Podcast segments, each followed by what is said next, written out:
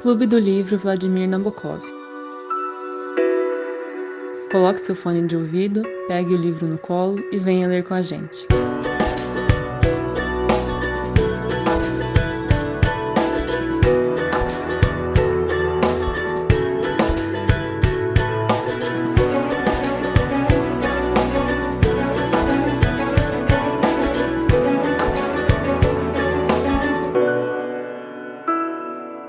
Oi, gente, tudo bem? Eu sou o Fernando e a gente vai comentar hoje o ato 3 do Otelo de Shakespeare.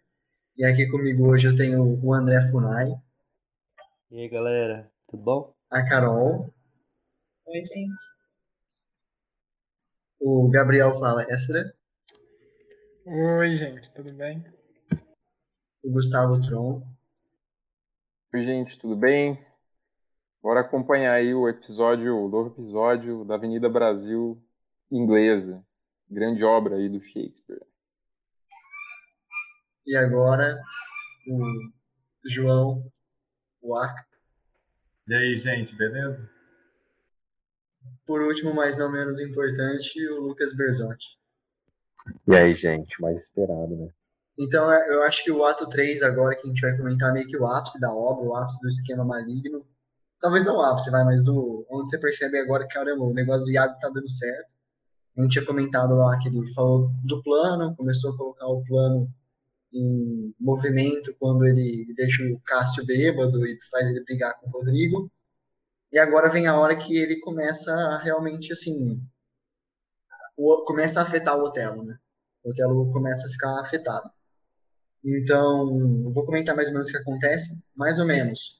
O, ele fala pro Cássio lá falar pro Desdemona para ele voltar para a posição dele. Aí o Iago e o Otelo estão voltando e vêm de longe, assim. E o Cássio sai meio que correndo. Então ele- eles ficam meio tipo. O Otelo fica, nossa, será que era o Cássio? Aí o Iago fica jogando aquele, não, acho que não era não, tal, meio que jogando com ele. Enfim. O Otelo não acha muito estranho, não. Mas aí tem a questão, depois eles estão conversando, o Iago meio que fala, ah, eu não posso falar, né? aí ele fica, não, mas eu sei que você tá pensando alguma coisa é ruim do Cássio, então me conta, eu quero saber. Ele fala, não, mas eu não posso falar, tal. Fica nesse joguinho assim. Enquanto isso está acontecendo, a, a Desdemona... Ah, mentira, acho que eu pulei um negócio. Mas enfim, tem uma hora lá que a Desdemona deixa cair um lenço e a esposa do Iago pega esse lenço. E aí, esse lenço ela guarda e entrega pro Iago depois. E o Iago vai usar depois esse lenço para mostrar que o, a Desdemona e o Cássio tinham alguma coisa. Eu vou parar de falar porque tem umas partes se batendo aqui. Por favor, pessoal, comentem o, o ato 3. Eu acho que você comentou já praticamente tudo o que acontece no ato, né? Tem essa fase inicial de que o Cássio vai pedir, é, seguindo as instruções do Iago, pedir para Desdemona é, falar para ele restituir, o Otelo restituir o cargo e tudo mais. Aí no meio de, é, depois disso, né, na parte mais ou menos intermediária do ato, é, vai ser o Iago plantando a discórdia na cabeça do, do Otelo, daquele acho que não, né, mas vai que. E por fim, que vai ser a. Como se fosse. a- O, o Otelo já vai estar puto, né? Já vai estar com aqueles ciúmes na cabeça. Aí, pra materializar, né? Uma prova do crime, tem um momento que a Desdemona perde um lenço, que foi o primeiro presente do Otelo para ela. A Emília pega esse lenço e ela lembra que o Iago tinha pedido isso para ela, para ela roubar. Só que ela só pegou o que tinha caído. E aí ela dá isso pro Iago. E o Iago dá um jeito de. Ele fala que vai dar um jeito de colocar, acho que no quarto do, do, do Cássio, se eu não me engano.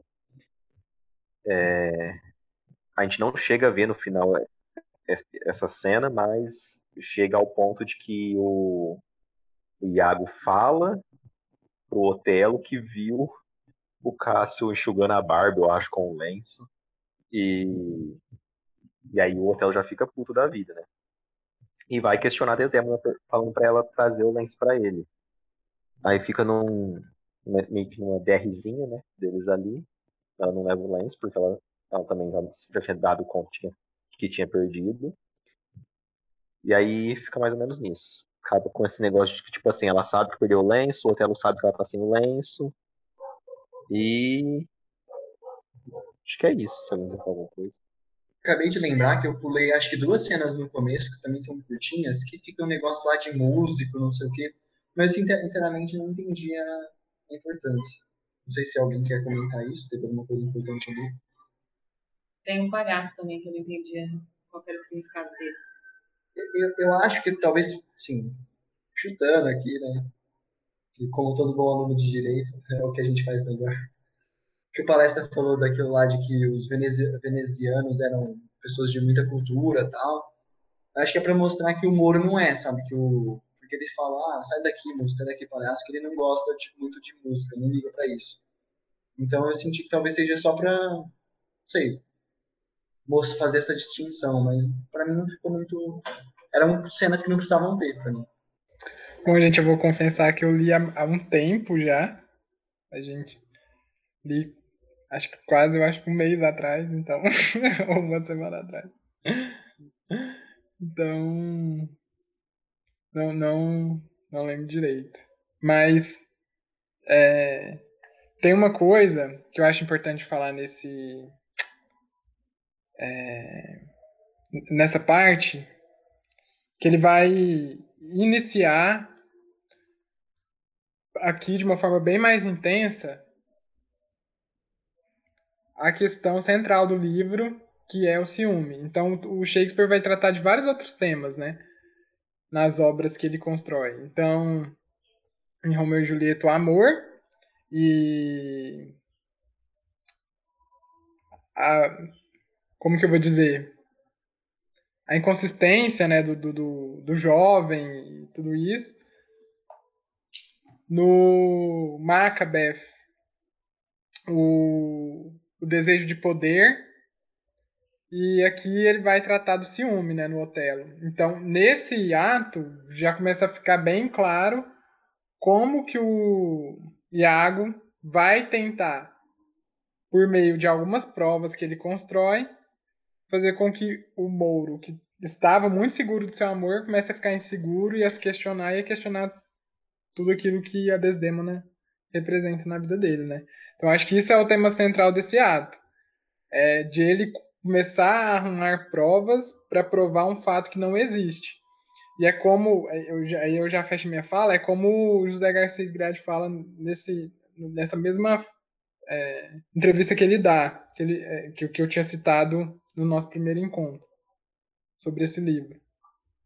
Que ele vai falar que é muito difícil você provar um não fato. Então é muito difícil você provar que a Desdemona não traiu. Você pode tentar provar que ela traiu.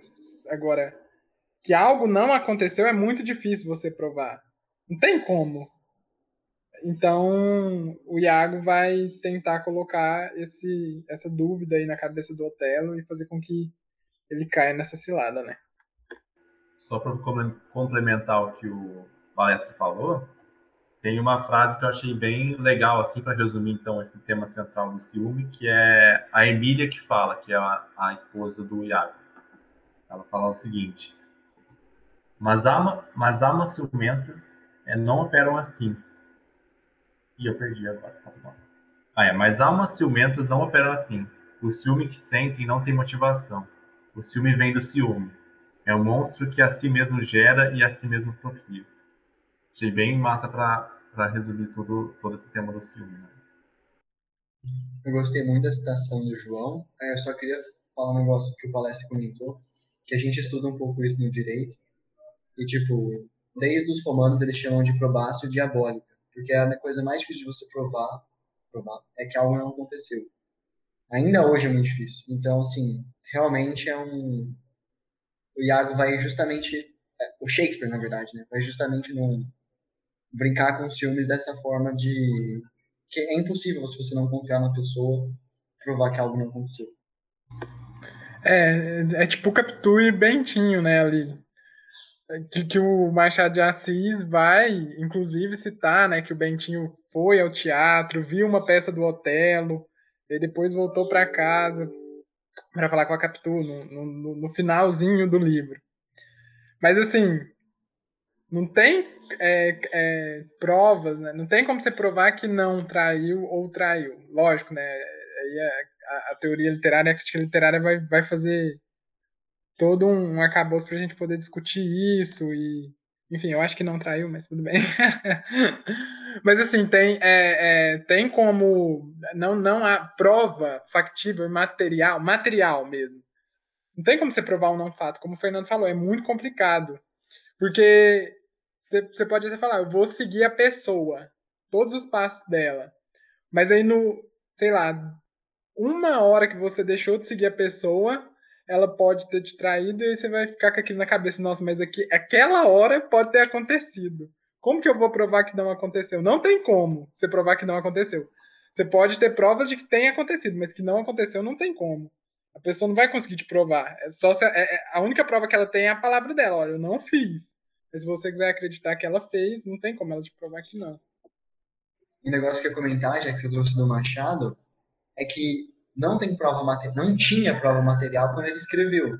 Mas se fosse hoje, teria. Porque, assim, como tem um filho, e uma das maiores suspeitas dele no, no, no Dom Casmurro era que o filho era do amigo, porque o filho parecia o amigo, cada vez ficava mais parecido com o amigo, ele, ou se ele fizesse um teste de DNA, a prova material existiria.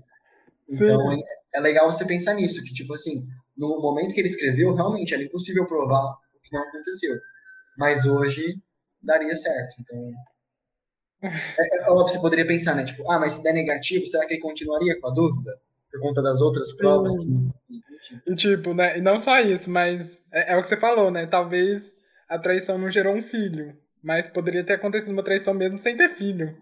Então. Porque, porque na cabeça do ciumento, né? Você nem precisa de prova, na verdade o, a própria existência em si já, já deixa a prova, né, escancarada que, que é o, o ciúme em si mesmo. Vocês gostam do Senhor dos Anéis, gente?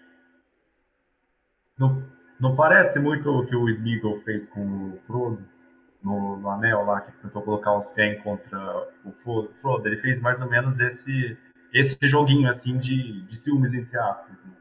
Ficou falando que o, o Sam, que é um dos personagens principais, queria roubar o, o Anel do Poder lá do Frodo. E chega no último filme lá que o, o Frodo manda o Sam embora porque ele tava, ele tava tão desconfiado que o, o Smeagol colocou tanta coisa na, na mente dele que ele mandou o melhor amigo dele embora. E aí isso teve o dobramento lá final do filme. E não sei, às vezes pode ser que o Tolkien, né, que é inglês também, pode ter, uma, pode ter tido uma inspiraçãozinha aí, né? Mas suas posições. E também ali era ciúmes, né?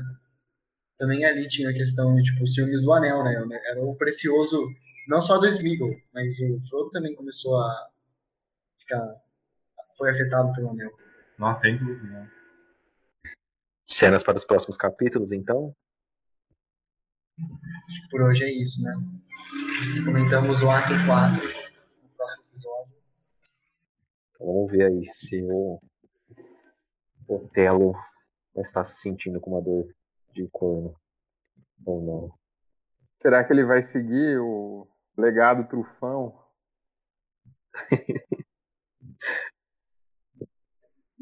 A gente está discutindo aqui, não é trufão, não? É, tu, é trufão, tu? mas eu chamo ele de trufão. que no episódio anterior a gente comentou aqui o Iago era Carlinho. Acho que é isso, né, gente? Nos vemos então no próximo encontro. Muito obrigado por hoje. Tchau, ouvintes. Até mais. Falou, gente. Boa semana. Tchau, pessoal. Muito obrigado.